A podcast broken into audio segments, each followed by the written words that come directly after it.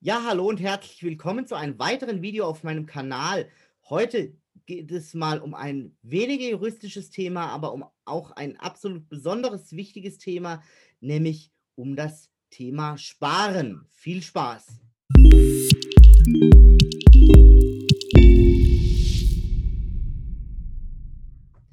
Hallo und herzlich willkommen zu diesem Video. Wenn du künftig keine Videos mehr verpassen möchtest, dann abonniere doch genau jetzt in diesem Moment den Kanal und aktiviere auch die Glocke. So bekommst du immer mal wieder einen wichtigen Rechtsbegriff erklärt oder auch das eine oder andere wichtige Video mit wichtigen Informationen wie heute. Falls du diesen Beitrag als Podcast hörst, dann abonniere auch gerne den Podcast und teile entweder dieses Video oder auch den Podcast gerne mit deinen Freunden.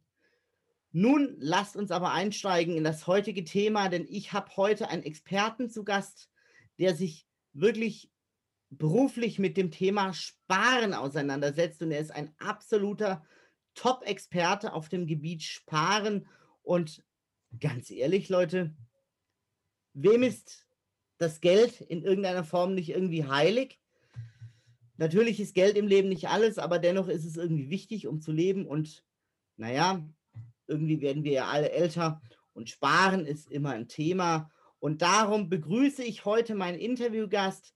Herzlich willkommen, Klaus Rombach. Lieber Klaus, stell dich doch für uns einfach mal ganz kurz vor.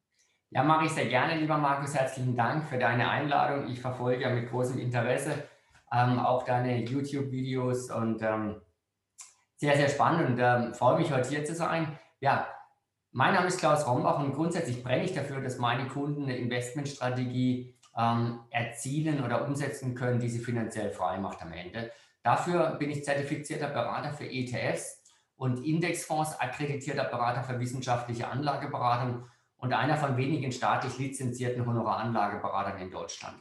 Wichtig ist am Ende, oder mir ist vor allem wichtig, dass die Kunden ähm, auf eine klare Strategie bauen, die sie wirklich verstehen. Sehr schön. Das ist doch ein, ein absolut ähm, interessanter Ansatz, glaube ich, den du da verfolgst. Und ich habe über dich schon sehr viel erfahren dürfen. Was sind denn irgendwie gute Sparanlagen und wie spare ich denn im heutigen Zeitalter irgendwie richtig denn, ja, so die klassischen Sparanlagenzeiten sind ja eigentlich vorbei, denn, naja, gut, Zinsen gibt es nirgendwo so wirklich, ja. Und drum an dich meine erste Frage. Wie spare ich denn richtig im Jahr 2021? Alles eine spannende Frage, ähm, eine sehr umfangreiche Frage. Lass es uns vielleicht damit erstmal beginnen zu erläutern, wie sparen die Deutschen denn grundsätzlich? Und wie sind mhm. sie geprägt? Also die Deutschen sind ja dadurch geprägt, dass sie früher ihr Sparbüchsle zur Bank gebracht haben, ja, mhm. Weltspartag. Dann haben sie die leer gemacht, gab es einen Bausparvertrag und dann die Lebensversicherung. Ja. Aber die Zeiten haben sich geändert. Ähm, ich meine, früher, äh, der eine oder andere erinnert sich noch dran, da hat man eine Kassette irgendwo reingeschoben, dann kam die äh, Disk und heute äh, hört man die Musik über Smartphone, aber bei der Geldanlage ändert sich irgendwie nichts. Und wenn die Deutschen da mal ein bisschen Mut gefasst haben, mal an den weltweiten Kapitalmärkten äh, sich zu beteiligen in Form von einer Aktie, von einer Unternehmensbeteiligung, ähm, siehe Volksaktie Telekom damals, wo dann die Schauspieler Werbung dafür gemacht haben, dann sind sie damit auf die Nase gefallen und die Frustration dadurch und nach verschiedenen Währungsreformen war dann so groß, dass am Ende Angst geblieben ist. Aus Angst wird ja Lähmung, nichts tun und das Geld, das meiste Geld schlummert bei den Deutschen auf dem Tagesgeld und auf dem Girokonto. Und das ist eine sehr gefährliche Entwicklung. Wenn ich 100.000 Euro ähm, zu den Konditionen heute 15 Jahre auf dem Tagesgeld liegen lasse, dann habe ich nach 15 Jahren noch eine Kaufkraft von 70.000 Euro. Dann nehme ich die 30.000 Euro lieber und kaufe mir davon, was weiß ich, einen California Beach und fahre damit auf die Lofoten und mache Urlaub, ja, aber nicht das Geld äh, da einfach nur liegen lassen. Und ähm, die, die Deutschen sind im europäischen Vergleich ja Spar-Weltmeister, ja, mhm. ähm, oder Spar-Europameister passt ja gerade aktuell auf dem zweiten Platz, aber das Netto-Haushaltsvermögen, da sind sie auf dem allerletzten Platz, das sinkt jedes Jahr um minus 15 Prozent. Und es liegt genau am Sparverhalten. Und. Die Frage ist, was, womit wird eigentlich äh, gespart? Naja, normalerweise das, was einem halt überall kostenfrei, vermeintlich kostenfrei angeboten wird von den Banken und Finanzdienstleistern. Am Ende wird es dann irgendwie eine Lebens- oder Rentenversicherung. Und das sind aber Dinge, die nicht mehr richtig funktionieren. Und jetzt komme ich auf deine Frage zurück. Wie kann ich denn richtig investieren? Da gibt es grundsätzlich zwei wesentliche Strategien. Die eine Strategie ist, dass ich versuche, durch aktives Tun, ich nenne es mal Portfolio-Management, indem ich versuche, bestimmte Märkte zu eruieren, indem ich versuche, bestimmte ähm, Aktien ausfindig zu machen, mit meinem Aktionismus besser zu sein als der Markt. Und der Markt wird repräsentiert in der Regel durch einen Index. Man kennt es beispielsweise, den deutschen Aktienindex ja, oder den S&P 500, die 500 größten börsennotierten Unternehmen von den USA. Ähm, wenn man diese verschiedenen Indizes mal zusammenfasst, dann haben wir sozusagen ein Spiegelbild für die weltweite Entwicklung an den Kapitalmärkten. Und die war insofern sehr spannend, dass wir seit der Wirtschafts- und Finanzkrise 2007, 2008 eigentlich nur noch steigende Märkte hatten. Ganz klar, wenn wir ganz am Boden sind, kann es eigentlich nur noch bergauf gehen. Und dieser Trend hat ja angehalten, ja, bis wann? Naja, bis Corona 2020. Und deswegen war Corona ja ein fantastisches Investmentjahr unter der Voraussetzung, dass ich eben nicht die Nerven verloren habe, sondern zum richtigen Zeitpunkt nachgelegt habe, nachinvestiert habe ähm, mit einem weltweit diversifizierten Portfolio. Und damit kommt man jetzt auch auf die Beantwortung der Frage. Meiner Meinung nach äh, gibt es keine Alternative dazu, als dass ich ein ähm, robustes, weltweit diversifiziertes Portfolio gestalte über die verschiedenen Regionen, ich sage jetzt mal USA, Europa, Pazifik, die Schwellenländer, ähm, über eine gute Gewichtung aus einem Mittelwert von Marktkapitalisierung, Bruttoinlandsprodukt und am Ende ein Gesamtportfolio habe, wo ich einfach in allen Märkten, in allen Regionen, in den großen Firmen als auch in den kleinen Firmen investiert bin und dann einfach versuche, die Entwicklung des Kapitalmarktes mitzunehmen. Also ich versuche nicht besser zu sein als der Markt, sondern einfach die Renditen des Kapitalmarktes mitzunehmen. Und in 2020, äh, wer nachinvestiert hat in der Corona-Zeit, der konnte über 30 Prozent erzielen. Wobei darum geht es gar nicht. Es geht einfach darum, langfristig gesehen ähm, eine, auf eine Rendite zu kommen, also auf eine Wertsteigerung von 5, 6, 7, 8, 9 Prozent. Das sollte eigentlich das Ziel sein. Und die Frage nach dem grundsätzlichen Superinvest, die gibt es so per se eigentlich nicht, sondern es gibt immer nur eine individuelle Risikobereitschaft äh, des Kunden, also wie viel Risiko kann, will und muss er eingehen, um auf eine bestimmte Rendite zu kommen. Und dann am Ende gibt es ähm, ein individuelles persönliches Portfolio, was zu ein, seiner Anlagestrategie passt. Und wie man das am besten umsetzt, das ist ähm, kommen wir vielleicht heute noch dazu. Da gibt es sehr effiziente Instrumente dazu, sogenannte ETFs. Ja. Also man sollte heute an den Kapitalmarkt gehen und dort einfach gucken, dass man sich entsprechend am Markt beteiligt, um entsprechende Renditen zu erhalten.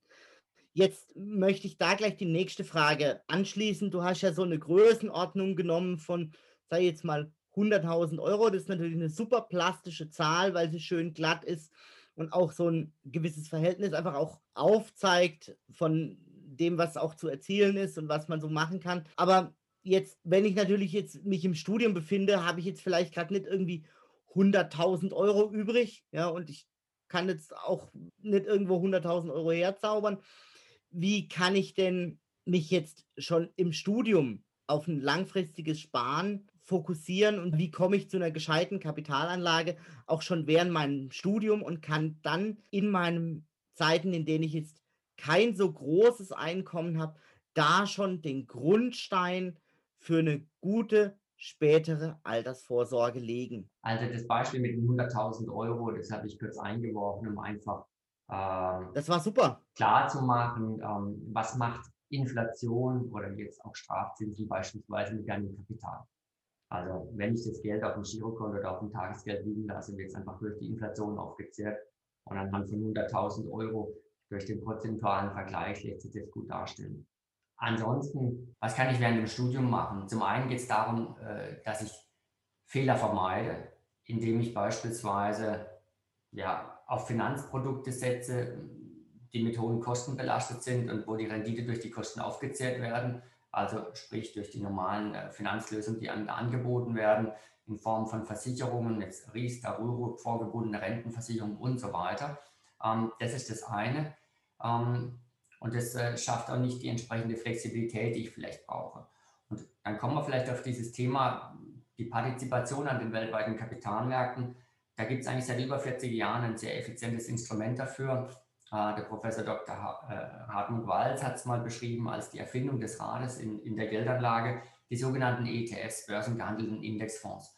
Und ähm, ja, die sind super günstig. Ich bin sehr effizient dabei und da geht es eigentlich los ab Sparraten mit 25 Euro. Das heißt, ich bin völlig äh, frei, ähm, ob ich da einmalig was einbezahle, ob ich da monatlich was einbezahle. Und es ist auch schon mit kleinen Budgets möglich, 25, 50, 100 Euro im Monat. Und natürlich ähm, macht es Sinn, ähm, sofern es möglich ist. Also bei mir im Studium war es nicht möglich, das ging eben 0 auf 0 auf. Ähm, aber wenn Geld übrig ist, dann rechtzeitig mit dem Sparen zu beginnen, weil der Faktor Zeit, also die Exponentialfunktion der Geldanlage ist ja der Zinseszinseffekt und der Faktor Zeit ist super, super wichtig im, im Bereich der Geldanlage. Zum einen, weil ich dadurch die Schwankungen der Kapitalmärkte ausgleichen kann und zum anderen, weil das Geld dann einfach für mich arbeitet. Ja. Mhm. Wir haben jetzt ganz klar, auch schon mit kleinen Sparraten geht es los und ähm, ja, ETFs ist da das Stichwort. Ja. Wir haben jetzt viel äh, über Kapitalmärkte und so gesprochen immer, wenn man so in die Runde guckt und was man auch viel hört, ist immer, boah, wieso soll ich denn mein Geld in Aktien investieren? In Aktien soll man doch nur irgendwie Spielgeld investieren. Das habe ich als Student sowieso nicht. Ja? ja. Und dann muss ich mich natürlich fragen, Mensch, okay, jetzt höre ich auf einmal was von einem ETF und äh, das ist ja auch irgendwie Aktien- und Kapitalmarkt und und und. Was sind denn ETFs überhaupt? Okay, erklären wir mal den Begriff ETFs und dann, warum sie geeignet sind äh, für den Vermögensaufbau. ETF steht für Exchange Traded Funds. Also Exchange heißt Börse, Traded gehandelt und äh, Funds sind die Fonds. Also das ist letztendlich ein börsengehandelter Indexfonds. Und was macht jetzt äh, so ein ETF? Stellen wir uns mal den deutschen ähm, Referenzindex vor, den deutschen Aktienindex. Mhm. Der besteht aus den 30 größten börsennotierten Unternehmen in Deutschland und ich könnte jetzt natürlich hingehen und sagen, ich äh, kaufe mir diese Aktien jetzt einzeln in mein Portfolio ein. Das ist aber sehr aufwendig und auch sehr teuer, aber die Ausgabeaufschläge mit allem drum und dran. Und dafür gibt es ein Instrument, das nichts anderes macht, als ein Foto, als ein Abbild von diesem äh, Referenzindex entsprechend abzubilden. Und das ist im Grunde genommen ein ETF. Und damit habe ich eben die Möglichkeit, mit einem äh, Werkzeug eine sehr große und breite Streuung entsprechend aufzubauen. Nehmen wir ein anderes Beispiel, der S&P 500, das sind die 506 größten börsennotierten Unternehmen von USA drin. Ja, und äh, da ist Apple, Microsoft, Amazon und so weiter. Ich habe alles mit dabei. Die Beteiligung oder dieses Einkaufen von diesem ETF kostet mich 0,07 Prozent. Egal, ob ich jetzt beispielsweise 100 Euro investiere oder 500.000. Und das heißt auch schon für kleine Anlagevolumina ist es möglich, sich sehr breit aufzustellen. Und das ist auch der Schlüssel zum Erfolg. Es funktioniert nicht, indem ich sage, oh, ich pick jetzt hier die super Einzelaktie raus, BioNTech oder ähm, hier was mit Cyberkriminalität oder Wirecard, ja. Ähm, also diese Suche nach der Nadel im Heuhaufen, das funktioniert nicht. Das ist auch wissenschaftlich widerlegt durch die ganzen Nobelpreisträger im Bereich der Kapitalmarktforschung. Niemand ist schlauer als der Markt. Deswegen, wir versuchen nicht, ähm, die Nadel im Heuhaufen zu finden, sondern wir kaufen den gesamten Heuhaufen und dafür gibt es ein gutes Werkzeug und das sind die ETFs. Spannende Geschichte. Ich kann solche Kapitalanlagen eigentlich auch selber ähm, tatsächlich nur empfehlen.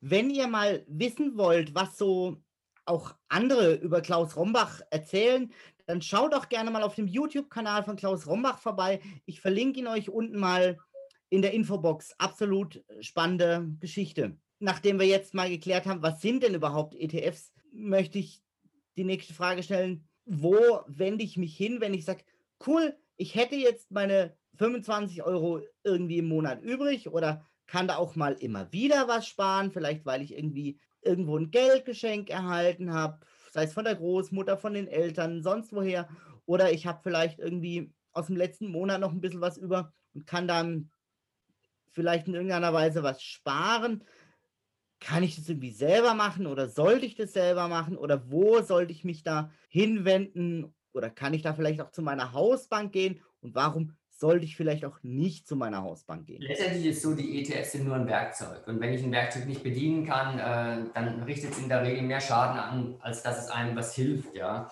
ähm, natürlich wird in den Medien derzeit suggeriert, ähm, bau dir dein ETF-Portfolio selbst zusammen. Und ich denke auch, dass man mit äh, Recherche, man kann Gerd Kommer lesen oder viele Frauen sind im Podcast von Madame Moneypenny, für die wir übrigens in absehbarer Zeit einen Expertenvortrag halten zum Thema ETFs. Also wir, da meine ich wir, die Berater von der Honorar Finanz AG. Also ich denke, ja, man kann sich das ein Stück weiter arbeiten, aber viele wollen das eigentlich gar nicht. Die sagen, hey, ich habe eigentlich genug zu tun mit meinem Studium und im Feierabend will ich mal Mountainbike fahren gehen oder joggen oder ähnliches. Ich will und kann und mich eigentlich nicht ständig um meine Geldanlage kümmern. Und es gibt eine berühmte Studie von Vanguard. Vanguard ist nach BlackRock der größte Vermögensverwalter der Welt. Die haben mal ähm, entsprechend untersucht, ob es eigentlich sinnvoll ist, einen Berater an seiner Seite zu haben oder nicht. Und welchen Mehrwert hat es denn, wenn ich einen Coach, einen Berater an meiner Seite habe, wenn es um das Thema Geldanlage geht? Naja, also die Asset Allocation, das kriegt man selber hin, auch die Diversifikation und ähm, die entsprechenden ETFs zu finden. Obgleich das ist auch relativ vielfältig bei der Auswahl. Mittlerweile gibt es fast 2000 ETFs in Deutschland. Die größte Herausforderung besteht aber darin, äh, im Behavioral Coaching. Das heißt, äh, die Emotionen aus der Investition rauszunehmen. Oder ich stelle mal die Frage andersrum. Ähm, nehmen wir mal den FC Bayern München. Ich bin jetzt als Freiburger kein Bayern-Fan, das ist klar, aber das sind ja alles gute Fußballspieler. Oder nehmen wir doch die Nationalmannschaft. Jetzt haben wir doch Europameisterschaft. Die wären doch alle in der Lage, selbst auch gut zu kicken. Aber warum haben die einen Trainer, einen Coach an ihrer Seite? Weil es manchmal ganz gut ist, jemanden von außen zu haben, der einen objektiven Blick drauf hat, ähm, der einen führt, der einen lenkt, um einfach Fehler zu vermeiden in guten Zeiten nicht gierig zu werden in schlechten Zeiten nicht die Nerven zu verlieren. Und wo finde ich jetzt so einen Berater? Naja, unabhängige Beratung in Deutschland, das ist gar nicht so einfach zu finden, weil das ist in der Regel äh, provisionsgesteuert. Ähm, bei der Bank bekomme ich es nicht, weil die sind überhaupt nicht daran interessiert, ETFs zu verkaufen, weil sie nichts dran verdienen. Es gibt keine Margen drauf. Wenn ich zur Sparkasse gehe, kriege ich halt den hauseigenen DK-Fonds, bei der Volksbank den Union Invest und nur ähm, eigentlich, wenn ich dann die Kundenbeziehung auflöse, dann kommen sie irgendwann und sagen, ja, Mensch, wir hätten doch auch ETFs gehabt. Wen gibt es noch? Naja, die Finanz- und Versicherungsmakler, die sind in der Regel so jetzt in diesem Thema der Geldanlage äh, nicht so drin. Und auch da ist das Problem, dass die ETFs keine Provisionen oder Margen abwerfen. Am Ende bleibt dann eigentlich nur ein Berater, der nicht für das Produkt bezahlt wird, sondern für das Wissen ähm, in Form von einem Honorar. Und äh, das kann sicherlich sinnvoll sein. Insofern kann man sich informieren bei der Verbraucherzentrale. Es gibt den äh, Verband unabhängiger Honoraranlageberater in Deutschland. Es gibt sta 17 staatlich lizenzierte Institute von der BaFin für unabhängige Honoraranlageberatung. Ähm, eines davon ist die Honorarfinanz AG, wo ich jetzt ähm, hier Berater bin. So könnte man vielleicht äh, den Weg einschlagen. Also klar, selbst probieren, ähm, aber am Ende wirklich, wenn es ums große Geld geht, dann macht es sicherlich auch Sinn, einen Partner an seiner Seite zu haben. Ja, ich kenne das von mir selber. Ich bin selber kein guter Handwerker. Ja, und ja, was bringt mir der beste Akkuschrauber, wenn ich den nicht bedienen kann? Und genauso ist es eigentlich auch bei den Kapitalanlagen. Daher auch, was bringt mir das beste Kapitalanlagewerkzeug, wenn ich selber irgendwie keine Ahnung habe? Daher empfiehlt es sich natürlich hier, sich insbesondere spätestens nach dem Studium an einen Honorarberater tatsächlich zu wenden, den man dann auch bezahlt wie ein Rechtsanwalt oder irgendwie ein Steuerberater. Ja. Ähm, was es natürlich auch noch gibt, es gibt sogenannte Robo-Advisor. Ja, dann habe ich einfach äh, eine Internetplattform und der Computer macht mit einem die Risikoprofilierung und so weiter. Das ist sicherlich auch ein Weg. Ja, ähm, da muss man für sich herausfinden, was einem da am besten gefällt. Grundsätzlich ist es so, ähm, die Investition im Wissen bringt eigentlich immer noch die größten äh, Renditen, die meisten Zinsen. Ja. Ein mhm. Zitat von Benjamin Franklin stammt nicht von mir, aber sich ein Stück weit mit dem Thema Geld äh, zu beschäftigen, macht sicherlich Sinn. Ähm, und ich sage mal, die Leute, die deinen äh, YouTube-Kanal schauen, in der Regel sind es ja Juristen, soweit ich weiß, ne? die sind äh, sicherlich in der Lage, sich das Thema hier sehr schnell und effizient äh, anzueignen. Eine Sache noch, ich werde oft gefragt, ja, Aktien, was ist eigentlich mit den Aktien in diesen Asset-Klassen? Ähm, also in der Vermögensklasse, in der Anlageklasse, da unterscheiden wir eigentlich drei große Aktien, Anleihen und Immobilien. Und das Besondere bei der Aktie eben ist äh, bei der Unternehmensbeteiligung, ich habe zum einen die Möglichkeit, mein Kapital zu vermehren, weil der Kurs der Aktie steigt. Aber was viele eben nicht wissen, ich habe ja auch noch die Sonderausschüttung auf die Gewinne, äh, die sogenannten Dividendenerträge. Das heißt, es ist auch der Unterschied beispielsweise zum Gold als Rohstoff, Gold und Silber, was ja in Krisenzeiten immer genannt wird. Man sagt doch, Gold bekommt keine Kinder. Es ist halt nur die Spekulation, auf dem, ob der Preis steigt oder fällt. Ja, und natürlich jedes Mal werde ich gefragt, auch Herr Rombach, was ist denn mit den Bitcoins, mit den Kryptowährungen? Ja, Mhm. Ähm, wir haben es gesehen, äh, das kann man machen mit ein bisschen Spielgeld, aber es hat nichts mit einer Investmentstrategie zu tun, weil es ist hochspekulativ. Ja, da kommt eine Nachricht, China akzeptiert äh, Krypto nicht mehr oder, oder Musk sagt, äh, du darfst den Tesla mit Krypto nicht mehr bezahlen, mit den Bitcoins. Und schon hatten wir jetzt einen Kurseinbruch von über 50 Prozent. Ich sage mal so, worüber wir hier sprechen, über ein äh, Weltportfolio, das dient der Geldanlage vom Studium bis zum Rentenbeginn. Da hat man vielleicht erst tesorierende ETFs und dann wechselt man in ausschüttende. Da reden wir über eine Geldanlage, die einen begleitet äh, bis zum Lebensende und an die Kinder, äh, an die Hinterbliebenen dann weitergeht. Also da geht es um eine Langfriststrategie und nicht darum, mal kurz spekulativ irgendwie unterwegs zu sein. Ähm, deswegen, wir können nur das Risiko aus dem Aktieninvestment rausnehmen, indem wir einfach der Sache mindestens zehn Jahre Zeit geben, uns breit aufstellen, niedrigste Kosten haben und dann gilt es einfach vor allem, ähm, Fehler zu vermeiden. Und dann, wir müssen gar nicht schlauer sein als der Rest, nur disziplinierter. Das ist dann der Schlüssel zum Erfolg. Lieber Klaus, ich danke dir ganz herzlich für diese Ausführung. Wenn ihr noch weitere Informationen zu diesem Thema wollt, ich verlinke euch auch nochmal die Webseite von Klaus Rombach unter diesem Video und auch nochmal, wie gesagt, den YouTube-Kanal von Klaus Rombach. Schaut auch dort gerne mal vorbei. Gibt es ganz, ganz viele interessante Videos zu diesem Thema und was auch andere Leute über ihn berichten, die schon mit ihm zusammengearbeitet haben. Ich selbst kenne ihn auch schon lange, kann ihn auch nur wärmstens empfehlen. Lieber Klaus, vielen Dank für deine Worte und deine Zeit und vor allem für dein Wissen, das du uns hier und meinen Zuschauern auch mitgegeben hast. Lieber Klaus, ganz, ganz herzlichen Dank. Und bei euch bedanke ich mich fürs Zuschauen und sage Tschüss, bis zum nächsten Mal. Markus, ich danke dir, hat Spaß gemacht. Schönen Tag, bis bald, ja? Danke, ciao. Tschüss.